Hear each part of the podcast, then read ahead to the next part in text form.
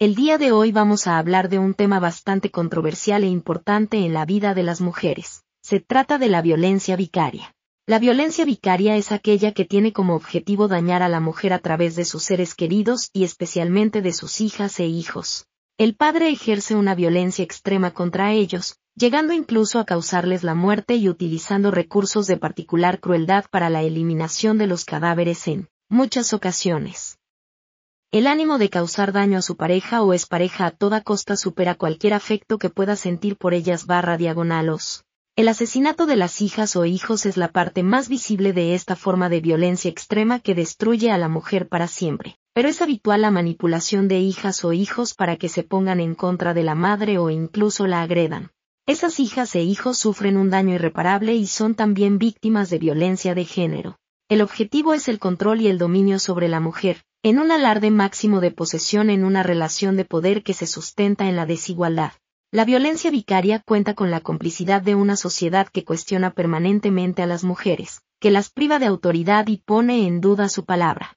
Las mujeres suelen intentar que su voz se oiga en el colegio de esas hijas o hijos, entre las amistades, en la propia familia, en los juzgados, pero los imaginarios del buen padre y la mala madre se imponen.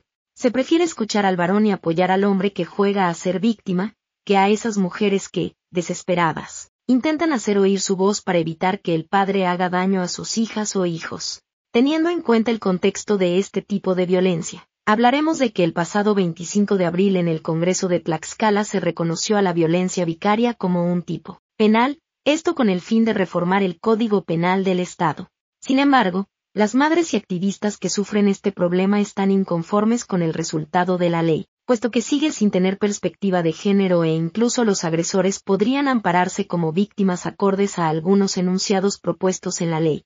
Es cierto que siempre debe velarse por el bienestar de los menores. Sin embargo, se debe tomar en cuenta que la víctima principal son las mujeres madres que se ven afectadas indirectamente por la muerte de un ser querido. Entonces es importante establecer cómo salvaguardar la dignidad y la vida de ambos pues están involucrados como víctimas.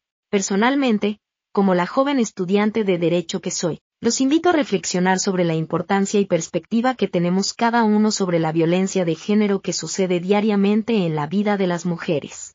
Ya que, aún es un tema con muchos prejuicios y desinformación por parte de las sociedades, pero siempre podemos hacer un cambio para mi generación y para las futuras en cuanto a la forma de pensar, sobre todo, para que este tipo de acciones vayan disminuyendo y nuestra voz sea escuchada siempre.